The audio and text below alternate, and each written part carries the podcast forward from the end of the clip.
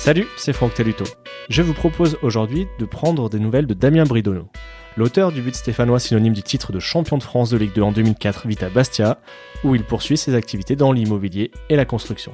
Dans le premier des deux épisodes qui lui sont consacrés, il s'exprime aussi sur le projet de rachat des et sa vision du football actuel. Dessous de vers 17e numéro, premier épisode, ça commence maintenant. Salut Damien. Salut Franck. Merci d'avoir accepté l'invitation de Dessous de Verre pour qu'on passe ce moment tous ensemble. Alors on s'attardera sur ton passage à Saint-Etienne dans le deuxième épisode. Aujourd'hui, je voudrais d'abord prendre de tes nouvelles et qu'on parle au présent. Alors tu as mis un terme à ta carrière pro à Vannes en 2010 après avoir beaucoup joué dans l'ouest de la France, mais aussi à saint et à Bastia. Où est-ce que tu t'es installé depuis? Écoute, euh, donc ça fait quelques années que je suis ici à Bastia en Corse. Donc euh, comme tu le dis, j'ai pas mal bourlingué pendant mes, mes 15 ans de professionnalisme. Et, euh, et voilà, comme j'ai eu l'opportunité de jouer ici à Bastia, euh, que le cadre de vie est plus qu'exceptionnel, donc j'avais fait le choix à l'époque donc d'acheter un terrain ici pour préparer déjà mon avenir. Et, euh, et en parallèle, comme j'ai toujours été donc footballeur professionnel et aussi investisseur de mon côté à titre personnel, puisque je suis issu quand même d'une famille d'artisans, donc j'avais déjà préparé un petit peu l'avenir. Donc euh, aujourd'hui, donc je vis encore, je vis à Bastia.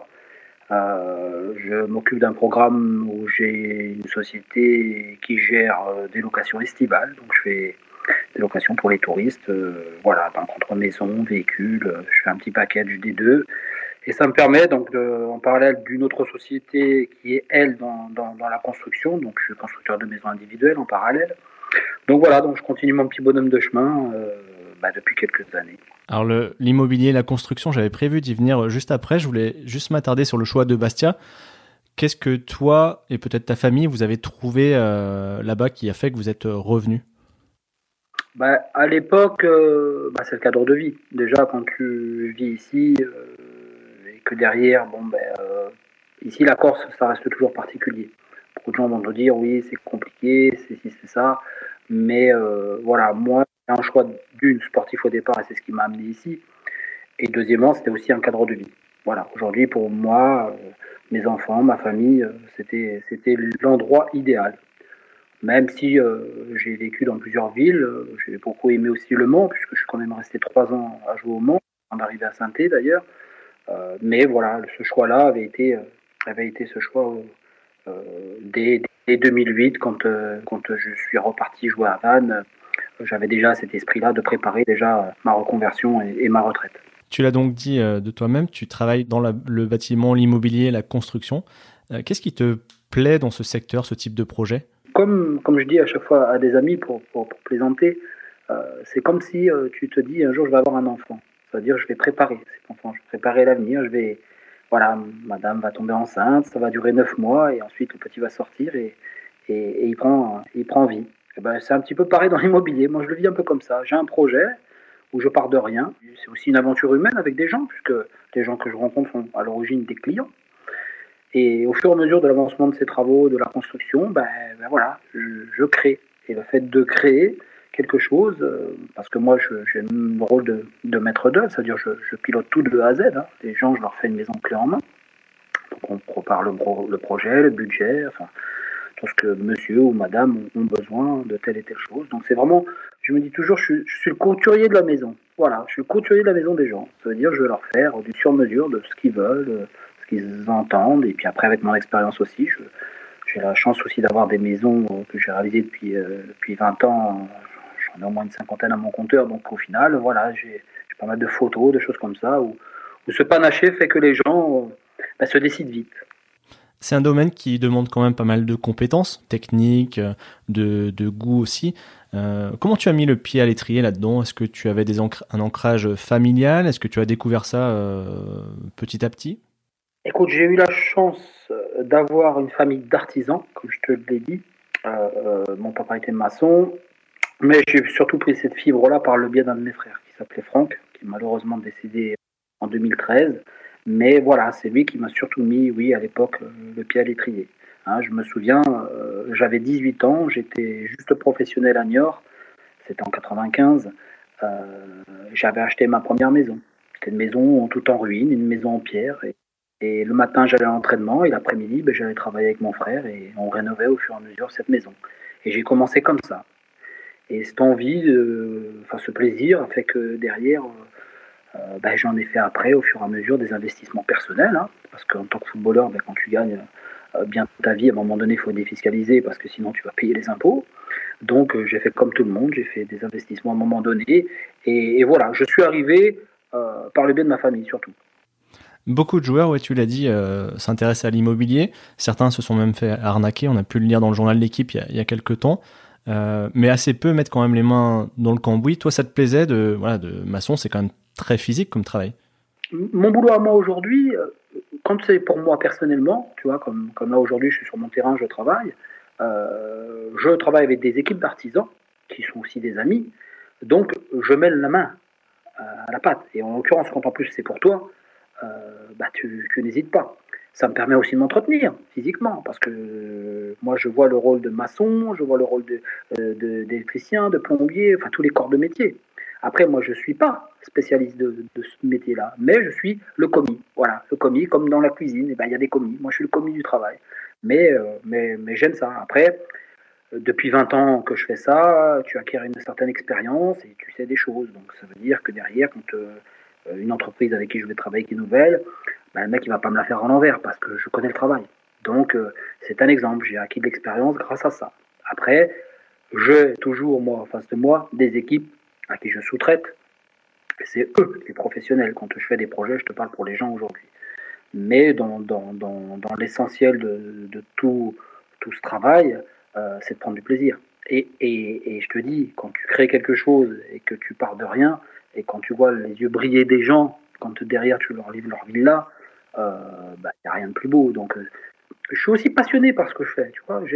J'ai, été footballeur, ça a été ma vie, ça a été un métier, mais j'ai toujours été l'anti-football, moi. Moi, je savais pourquoi je jouais au foot. Je jouais pour gagner ma vie, pour m'en sortir, pour. Euh, je suis issu d'une famille, d'un quartier, d'une famille nombreuse, d'une mère divorcée, donc ça a été, voilà, moyen de m'en sortir. J'ai toujours dit ça. Donc derrière, à l'époque, j'avais mon, mon, ami Philippe Masguin, qui était très proche euh, et que tu connais très bien, euh, malheureusement le pauvre est aussi parti, euh, m'a toujours dit, Damien, j'en ai connu des, des, des, joueurs, des, mais toi, toi, tu es l'antisystème. Et, et c'était vrai. Moi, je suis quelqu'un de simple, je suis quelqu'un, voilà, je suis très convivial, je suis très abordable.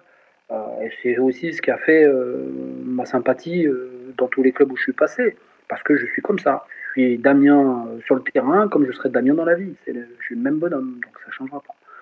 Donc voilà, j'avance petit à petit dans ma vie et, je crée, je fais des choses. Et aujourd'hui, euh, je suis autant épanoui dans ce que je fais euh, que ce que j'ai fait au ballon. Maintenant, tu as parlé qu'il y avait des joueurs qui se sont fait euh, arnaquer et compagnie. Moi, déjà à l'époque, je l'avais dit ça. Je l'avais dit à tous mes collègues qui jouaient dans divers clubs. Tu vois, je suis très ami avec Daniel Cousin. Quand je vois aujourd'hui mon ami Daniel qui est venu jouer ici en Corse il n'y a pas longtemps, parce qu'il est adjoint dans un petit club maintenant, bah, on refait le passé, on refait le monde.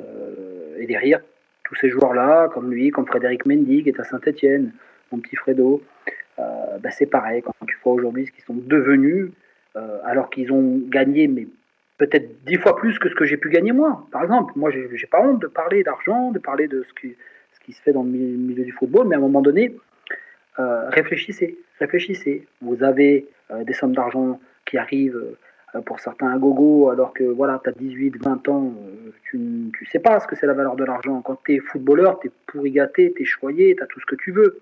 Hein Donc il suffit que tu fasses 400 matchs, que tu as 18 ans, ça y est, tu es la poule aux odeurs pour le club, pour les gens en général. Donc on va te monter sur un piédestal qui va faire que peut-être qu'indirectement, bah, tu, ne sais pas ce que c'est la valeur des choses et tu ne sais pas ce que c'est la vie réellement. Donc tu fais confiance. Et certainement que des joueurs se sont fait euh, beaucoup arnaquer parce que, parce que derrière, ils n'ont pas été conseillés. Et toi, est-ce qu'il y a eu des, des rencontres qui t'ont permis de prendre les bons chemins et justement d'éviter euh, ces problèmes-là? Bah, C'est surtout que moi, j'avais une famille. Une famille de frères, de sœurs qui se lèvent le cul le matin et, qui en chient. Et, derrière, je savais, je l'ai expliqué, moi, c'était un moyen de m'en sortir. Et je savais aussi que la carrière de footballeur, ça ne durait pas toute ma vie. Ce serait extraordinaire sinon. Maintenant, voilà, j'ai fait une carrière de Ligue 2 où j'ai correctement gagné ma vie. Pourquoi? Parce que j'ai eu des résultats, parce que j'ai fait des montées avec des clubs. Mais, euh, mais voilà, mais ça suffit pas aujourd'hui pour, pour me dire euh, je ne travaille plus, je ne fais plus rien. Non, au contraire. Euh, ce que j'ai pu gagner, je le réinvestis. Je, fier aujourd'hui de me dire que je suis mon propre patron. Donc ça, c'est un luxe aujourd'hui de se dire demain j'ai envie de travailler, je travaille, j'ai pas envie de travailler, je travaille pas.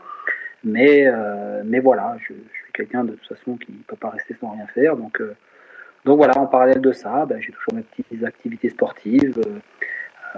Des soirs en faisant pas mal de petits futsal avec des amis ici sur Bastia. Donc il y avait tout un cadre ici qui a fait que je me suis dit c'est ici que je veux vivre, tout simplement. Cette reconversion, justement, tu l'avais pensé comme ça, concrètement, puisque tu, parles assez franchement, toi qui as essentiellement joué en Ligue 2, est-ce que tu étais dans l'obligation au niveau financier d'avoir une deuxième vie professionnelle? Oui, concrètement oui. À notre époque, euh, moi je te fais un bilan, hein, j'ai pas honte de parler même d'argent. Hein, euh, en moyenne, j'ai été pro à 18 ans, je gagnais 2500 euros, j'ai fini ma carrière, je gagnais 15 000 euros. Et chaque fois que j'ai changé de club, j'ai gagné euh, plus d'argent. Donc ça veut dire que même à 35 ans, j'ai eu le meilleur salaire de ma carrière à Vannes, par exemple. Donc j'ai jamais j'ai jamais euh, craché euh, sur qui que ce soit, sur quoi que ce soit. J'ai pas honte de parler. Quand je discute avec des gens qui sont hein, des amis, qui peuvent être médecins, avocats, n'importe qui, monsieur, madame, tout le monde, ben, je leur dis regardez, vous, vous avez un contrat, vous avez un truc, vous avez un boulot, il sera, il sera toute votre carrière, pendant vos 42 années de cotisation. Nous, footballeurs, en moyenne, c'est entre 7 et 10 ans de carrière de footballeur. Si tu es blessé, si derrière tu ne conviens plus, si la compétition, il y, a plein de choses, qui, plein de paramètres qui rentrent, les blessures. Euh, donc tu peux pas te dire, euh, voilà. Aujourd'hui c'est simple, oui, en effet. Je ne peux pas, me permettre de me dire que après ma carrière, euh, ben, bon, je roule sur l'or, je ne fais rien. Non, c'est pas possible. Parce que quand tu gagnes ça et que tu as une famille où tu as 3, 4 enfants que j'ai aujourd'hui et que tu divorces, par exemple, c'est ce qui est mon cas, à un moment donné, ou même si tu es en couple, à un moment donné, euh, quand te dit que tu gagnes 15 000 euros, euh, tu as les impôts à payer, tu as une famille à nourrir, tu as aussi, comme tout le monde, je me suis fait plaisir. Donc mm, voilà, mais la vie continue. La vie continue et je suis fier aujourd'hui de me dire, euh, ben, je peux dormir tous les jours dans mes maisons aujourd'hui, j'ai pas de crédit, j'ai rien et, je dors sur mes deux oreilles. Donc moi je suis quelqu'un, voilà, je, je sais la valeur des choses et et je savais très tôt que, que cet argent qui pouvait se dire couler à flot à l'époque quand tu étais fouteux, bah, qu'à un moment donné, il part aussi vite.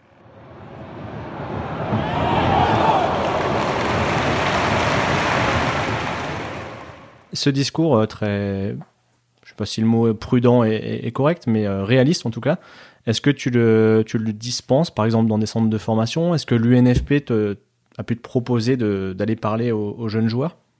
Alors non, pourquoi? Parce que, comme je te dis, moi, ma carrière, ça a été ma carrière. Derrière, aujourd'hui, on a pas mal de gens m'ont dit, Damien, pourquoi t'es pas resté dans le football? Pourquoi t'es pas ci? Pourquoi t'es pas ça? Non, c'était pas mon truc. Moi, faire entraîneur pour faire entraîneur, comme beaucoup le font, il faut être fait pour ça. Il faut pas se dire, je passe les diplômes, je vais essayer de m'en sortir, parce que la majorité de joueurs qui, qui, qui sont amenés à ça, c'est que derrière, ils n'ont pas prévu leur reconversion. Parce que derrière, la majorité sont arrêtés, ont fait leurs années de footballeur, et sont après lâchés dans la nature. Et ça, ça fait bizarre. Moi, j'ai préparé. Je préparais dès, dès mes débuts de carrière, dès mes premières années, je préparais déjà ma reconversion, mon après. Et mon après, j'ai eu la chance, comme je te l'expliquais, d'avoir une famille d'artisans, donc je savais déjà ce que, ce que j'allais faire. Puisque déjà en tant que footballeur, j'étais déjà investisseur. Donc euh, euh, ça, ça s'est coulé euh, de source, comme, comme je te dis. Dans ma situation, je savais. Après, parler de l'UNFP, notre syndicat, il n'y a rien à dire. Ils ont euh, des structures dans, tous les domaines. Mais concrètement, j'ai eu des discussions avec des membres de l'UNFP à l'époque quand j'étais footballeur. Je parle de Manu Laura, euh, euh, Fabien Safanjon, des, gens comme ça qui sont à la tête de, cette institution de l'UNFP. mais moi, quand je leur expliquais mes investissements à moi et comment je fonctionnais, de suite, ils savaient très bien que ce n'était pas la peine qu'ils discutent avec moi. Parce que l'UNFP, ils sont là pour te proposer, par exemple, des projets de construction. Mais quand tu vas acheter dans une résidence un appartement, je te prends un truc con, un studio d'un T2, T3 ou ce que tu veux, qui vaut peut-être le double de ce qui vaut réellement sur le prix du marché et que tu en as 10 000 identiques, et qu'on te dit tu vas faire une affaire, tu vas faire une défisque, faut pas oublier que derrière, tu as des accompagnements financiers de la part de certaines banques avec qui l'UNFP certainement travaille et que ce qui facilite certains prêts pour certains joueurs, mais que derrière, tu te dis combien est ton remboursement? Et tu pars sur 20 ans. La carte de footballeur, elle n'est pas 20 ans. Et quand tu es un footballeur de Ligue 2, je peux te dire, il y a très peu de footballeurs de Ligue 2. Hein, aujourd'hui, ça doit être entre 5 et 7 000 euros le, salaire moyen, qui sont même propriétaires.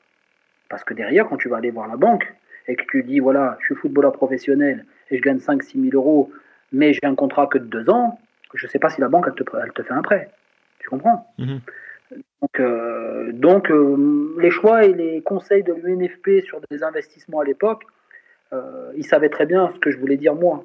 C'est-à-dire, vous ne me faites pas acheter un truc qui vaut peut-être le double sur le prix du marché, et, derrière, euh, sachez que ma carrière, elle est là. Oui, aujourd'hui, je peux payer. Mais derrière, quand j'aurai plus ma carrière de footballeur, il faut que je continue à payer ce logement parce qu'on va te dire, oui, il se loue. Et si tu enlèves la location, tu dois rajouter peut-être 200 euros. Oui, les 200 euros, quand tu es fouteux, quand ça coule à flot, tu peux les payer. Mais quand tu arrêtes ta carrière et que tu as des arriérés d'impôts pour certains et ceci, cela, ben, tu peux plus payer. Donc à un moment donné, tu seras obligé de revendre. Et quand tu veux la revendre, tu vas le brader ton truc parce qu'il y en aura tellement sur le marché et que tu l'auras déjà payé trop, trop cher. ça, c'est mon point de vue d'investisseur, tu. Là, j'ai appris tout ça, je sais que, je sais le marché, je sais. Voilà. Et que derrière, il y a aussi, quand tu achètes dans des résidences, et même à toi, personnellement, je te conseillerais, n'achète jamais un appartement dans une résidence. Tu as des frais de copropriété. Les frais de copropriété, c'est un crédit. C'est un exemple. Donc, je préfère te dire, achète une petite maison de ville que tu retapes, machin. Demain, si tu as des problèmes de façade, tout ça, tu ne seras pas obligé de payer. Quand tu es dans des syndicats de copropriété, tu payes. Et il y en a certains, c'est exorbitant. Donc c'est juste un exemple. Pour des jeunes footballeurs euh, qui n'auraient peut-être pas la chance d'avoir un entourage structuré ou toutes ces compétences-là, euh, tu donnerais quels conseils Peut-être des structures vers qui se tourner ou des contacts euh? Des contacts, plutôt des contacts. Moi, tu sais, j'en ai parlé à beaucoup de joueurs, j'en ai parlé aussi avec des dirigeants. J'ai jamais compris, tu vois, un exemple con. Comment ça se fait que des clubs de foot, même comme Saint-Etienne, euh, comme j'en ai, parlé à Guingamp, comme j'en ai parlé au Mans, comme j'en ai parlé à Niort, qui est ma ville, mon club, euh, c'était de se dire comment ça se fait que des clubs comme ça n'ont même pas des structures où ils ont des terrains et des maisons. Quand un joueur arrive dans un club, si tu veux le mettre dans de bonnes conditions et que tu as des biens immobiliers, ça veut dire qu'à un moment donné, les clubs, pourquoi ne se créent pas de, l'immobilier hein, Tu achètes un grand terrain, tu te fais 4 ou 5 villas, tu es sûr euh, de mettre tes joueurs, surtout quand tu te dis qu'il risque d'avoir des cambriolages, machin. Tu fais une petite cellule ou tu fais un appartement pour un concierge, le mec c'est une propriété privée, ben, pourquoi ne serait-ce déjà ça? Les clubs ne le font pas. Ils amèneraient un confort déjà d'entrer à leurs joueurs que d'aller payer des hôtels où le type il va arriver avec sa femme, ses gamins, que par jour ça va coûter tant et qu'au final qui c'est qui paye? Ben, Ça va être le club ça va être un avantage en nature ou ce que tu veux, mais, mais derrière, c'est complètement débile. J'ai jamais compris, moi, pourquoi les clubs de football n'ont jamais eu, par exemple, voilà, ça, un exemple con. Ça te permet de faire du foncier, tu es sûr d'être payé ton loyer parce que qui c'est ton locataire? Bah, C'est ton joueur. Qui c'est qui le paye? C'est bien le club, non? Mhm. Donc c'est un exemple. Et ça, à ta connaissance, c'est pas quelque chose qui existe aujourd'hui? Non. Je connais pas un club, euh, ou peut-être toi tu vas me l'apprendre, euh, qui a. Voilà. Voilà. La conciergerie. Hein, c'est la mode un petit peu de partout. C'est des gens qui sont là, mandatés, payés pour trouver à un joueur une maison, pour lui trouver une nounou, pour lui acheter une bagnole, tout ce que tu veux. Mais ils se sucrent tous, ces mecs-là. Ils se sucrent tous. Je ne vais pas cracher sur tout le monde, mais il y a certains agents aussi qui, qui voilà, qui profitent de, des situations. Tu vois, moi j'ai mon petit pote Fred Mendy, je suis malheureux de voir dans la situation qu'il est aujourd'hui. Il est aujourd'hui, il a fait confiance à un agent à, Saint-Étienne là-bas, hein, je ne vais pas citer le nom, la famille, la famille, mais au final, il l'a torché. Et il n'a plus rien, le type. Donc, euh, oh, te dire quoi d'autre? À un moment donné, oui, j'ai les boules quand j'entends ça. Donc, mes conseils, c'est de se dire venez voir, donner des informations avec des mecs qui ont galéré et qui savent d'où ils viennent, comme c'est mon cas. Et derrière, peut-être que vous gagnerez certainement mieux votre vie et vous ferez de, de meilleurs investissements. Donc, tous ceux qui se sont fait malheureusement arnaquer aujourd'hui, c'est des choses que déjà à l'époque, euh, voilà, il y a un moment donné, il y a faire confiance à des gens, mais il faut aussi euh, voir plus loin, voir loin. Car de footballeur, quand tu es dedans, tu es pris dans ton truc, tu dis ça, tu gagnes de l'argent, tu réfléchis pas. Mais si tu penses déjà à l'avenir, te dire plus tard, euh, ces gens-là, ils seront plus là. Tu sais, ces gens-là, toi, tu, tu es de passage, tu rencontres des agents, des machins qui vont prendre le, moule, mais derrière, après, c'est terminé. Tu n'entendras plus jamais parler d'eux. Et puis, ce sera quelqu'un d'autre qui prendra ta place. Des boules de neige. C'est comme ça.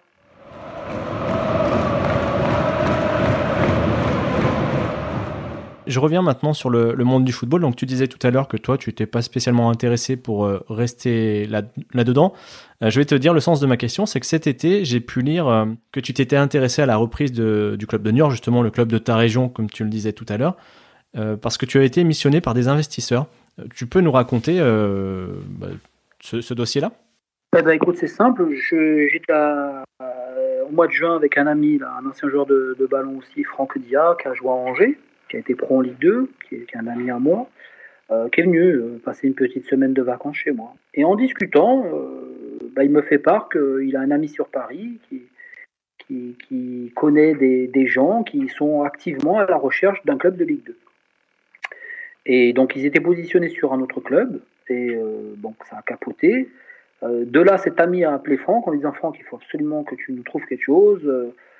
Et là, Franck, moi je lui ai dit, bah écoute, Niort, Niort parce que c'est mon club, parce que je sais que le club, ça fait quelques années qu'il est en, souffrance, que derrière, euh, voilà, Karim Fradin, qui était le président, avec qui euh, j'ai aussi joué parce que c'est un ancien joueur, euh, je me suis dit, bah, écoute, ce sera peut-être aussi l'occasion. Il y a un gros projet sur, sur Niort d'un nouveau stade que les gens attendent depuis, depuis 40 ans, et qu'aujourd'hui, bah, c'est le moment donc j'ai anticipé dès le mois de juin, donc essayer d'avoir des contacts avec, euh, avec le président, donc Karim Fradin, qui m'a complètement négligé parce qu'au final, euh, il m'a pas pris au sérieux, ça, c'est clair. Euh, et puis après, ça a échangé plusieurs fois en me menant un petit peu en bateau, en me disant qu'il y avait déjà des gens qui discutaient, enfin ceci, cela. Mais je savais que l'affaire, elle était déjà pliée d'avance. Après, je ne peux pas expliquer pourquoi. Mais je savais déjà, parce que par rapport à ce montage de club, euh, quand Karim Fradin a racheté le club, euh, voilà, il y a des choses qui se sont passées et qui sont bah, privées, et du coup, je ne pouvais pas en parler. Mais voilà, donc j'ai laissé faire. Je me suis positionné parce que oui, en effet, moi j'avais des gens qui, qui désiraient euh, trouver un club de Ligue 2, puisque derrière ils ont un projet aussi, mais ça sur la région parisienne. Et c'était l'idéal d'avoir ce club de Ligue 2. Voilà, pour eux. Et euh, donc, je suis venu plusieurs fois à, la rescousse là-bas à Niort, dans le sens d'essayer de rentrer en relation avec Karim Fradin pour, pour discuter de la vente du club. Donc, il a pris décision au final de vendre à un de ses associés qui était rentré euh, dans des actionnariats euh, juste deux ou trois ans avant, donc quand lui il a racheté à l'ancien président qui s'appelait Joël Coué. et du coup, voilà, la moindre des choses aurait été de m'appeler, me dire écoute Damien, je suis en train de discuter avec euh, Ethan Hanouna, que derrière euh, euh, son frère directeur sportif qui s'appelle Michael Hanouna, qui travaille à New York depuis tant d'années, on est liés, on a nos affaires ensemble, point barre. C'était réglé. Donc là aujourd'hui, bah, le club a été donc cédé à Ethan Hanouna, et aujourd'hui, bah, c'est des gens qui sont à la tête du club, mais qui n'ont pas financièrement les reins solides pour, pour, pour continuer derrière et, et derrière, il y a aussi des histoires politiques, parce que voilà, le club s'était engagé à l'époque, euh, avec ce nouveau stade, de mettre un petit peu d'argent dedans, de créer un nouveau centre de formation, enfin tout ça. Et aujourd'hui, tu as des gens qui arrivent au club pour lui donner en fin de compte cet élan, et qu'au final, tu as l'impression de faire marche arrière. Donc c'est compliqué. En plus, la crise du Covid arrive aujourd'hui, les histoires de droit télé. Donc tout ça fait que, oui, en effet, j'ai été porté sur un projet je me suis en fin de compte euh, pris de, jeu aussi dans, cette histoire-là, parce que je me suis dit, bon, Niort, il y a beaucoup de choses à faire, je connais du monde, je suis très proche des gens, des politiques, euh, donc je me suis dit, ça aurait, oui, pourquoi pas un moyen de revenir dans le milieu du football. Donc c'était ça euh, l'objectif, même si je suis content ici en Corse, je suis heureux de ce que je fais, mais si j'avais à mettre une parenthèse et que derrière je peux donner un coup de pouce à mon ancien club, et que je sais qu'il y a tout à faire, eh ben, j'étais aussi entouré de gens et d'équipes euh, avec qui ben, nos atomes crochus, nos idées étaient, étaient cohérentes et, et dans l'intérêt du club. Ce rôle d'entremetteur, est-ce qu'il a pu te redonner envie de plonger dans ce monde euh, du foot, quitte à ce que ce soit dans un autre club que Niort? Oui, oui, en effet. Je ne dirais pas le contraire. C'est pour ça que je te dis, j'ai tellement été imprégné par ce projet de Niort euh, que derrière, j'ai tout fait. J'ai tout fait pour essayer de. Même aujourd'hui, les nouveaux actionnaires, euh, je suis rentré en, contact moi avec Michael Hanouna, même si je voulais avoir son frère, mais ça n'a pas été possible. Donc je suis allé au bureau de Niort et je l'ai rencontré, j'ai discuté. Maintenant, on a été en désaccord total. Euh, derrière, voilà, c'est des gens qui ont leur joujou aujourd'hui et puis qu'on a rien à foutre de, du reste, tout simplement. Donc derrière, euh, tu peux pas discuter. Maintenant, écoutez, quand le mec me dit on fait un investissement familial, j'ai failli lui dire mais club de foot, c'est pas un investissement familial. Un club de foot, c'est une société. Euh, un investissement familial, c'est une SCI. Je prends juste l'exemple. Donc à un moment donné, quand tu discutes avec des gens qui te prennent de haut, qui derrière euh, pensent qu'à leur petite pomme et ne, s'en foutent complètement de, ce qui se passe à côté, hein. comme Michael Hanouna pense certainement qu'aujourd'hui, le club de Niort va être financé par les fonds publics. Donc c'est leur objectif. Donc aujourd'hui, moi, je, le dis haut et fort, de honte, et s'il faut défendre ça, ben, je le défendrai bec et ongle. Moi, je pense à mon club, je pense à ma ville, je pense à tous les gens qui aimeraient avoir ce stade aujourd'hui, ces infrastructures. Le centre de formation peut même être, perdre son agrément parce que parce qu'ils sont déjà en, délégation depuis deux ans. Enfin, c'est tout un truc qui, qui, qui m'a fait monter la pression et qui m'a dit il faut que je me batte. Il faut que je me batte pour ça. Donc en l'occurrence, oui, senior. Aujourd'hui, la balle est toujours dans leur camp. Comme je l'ai dit, moi, j'ai dit j'ouvre la porte. Mes investisseurs me suivent jusqu'à Noël. Euh, et puis si ça se fait, ça se fait. Si ça se fait pas, ben, écoute, tant pis. Et, ça donnerait peut-être envie sur un autre projet. Si ça se concrétise, que ce soit à Niort ou ailleurs, tu te verrais dans quel type de rôle Puisqu'a priori, ce serait pas forcément le, le sportif très près du terrain qui t'intéresse le plus? Non, pas spécialement. Enfin, j'ai deux choses. Soit c'est sur le terrain, en tant qu'adjoint, ou un petit peu dans l'esprit un petit peu de Papus, tu vois, euh, mhm. Papus euh, qui, est à Paris là-bas, donc je pense que c'est un lien comme ça, soit euh, un rôle plus important au niveau, au niveau du club de Niort où, où je visais carrément la présidence. D'accord. Voilà. Donc là, c'était Niort, c'est particulier, c'est ma ville, c'est chez moi. Il y a des connexions qui se font. et dans ce rôle-là, je, voilà, moi, c'était mes conditions de venir et de donner un gros, gros coup de pouce si c'était le cas, c'était euh, de, prendre la présidence du club et d'avoir des gens qui sont derrière moi et, qui sont dans le même esprit, d'être accompagnés, entourés euh, d'un staff technique, de tout ça. Donc tout était réglé, calé, et, voilà. Donc euh, ça aurait été cette, opportunité-là. Tu avais pris un peu de recul avec le monde du foot depuis, depuis ta carrière. Est-ce qu'il a beaucoup changé en 10-12 ans? Oui, oui, je dirais oui. Je dirais oui, comme la vie en général. Hein. La vie en général, le monde du ballon, les joueurs, l'égoïsme de, des uns, des autres, euh, euh, la solidarité. Il y a plein de choses qui, sont rentrées en, compte parce que derrière, euh, aujourd'hui, le monde du football, c'est plus que compliqué.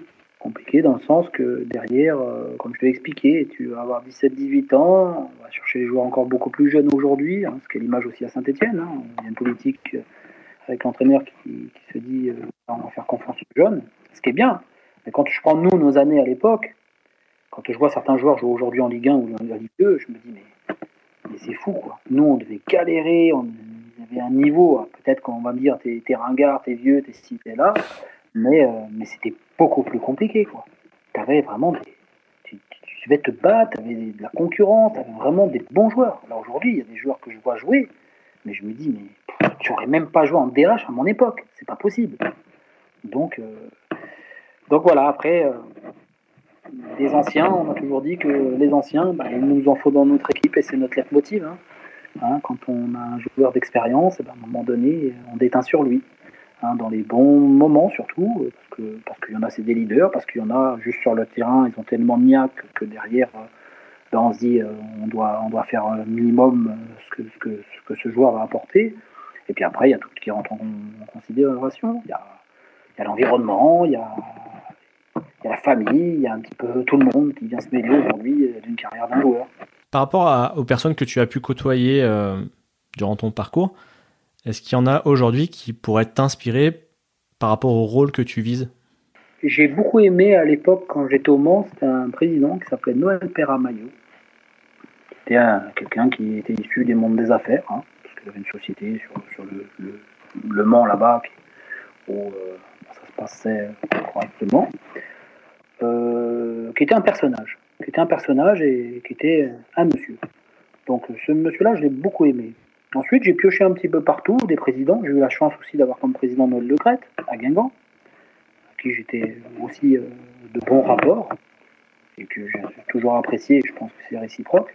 Bertrand Desplat, qui était son, gendre aussi, euh, j'ai lié quelques contacts aussi avec ces gens-là. Donc je pioche un petit peu de partout, de tous les clubs où je suis passé, à Saint-Etienne, j'ai toujours été très proche de Roland, même si on peut dire ce qu'on peut dire de, Roland et, de Saint-Etienne.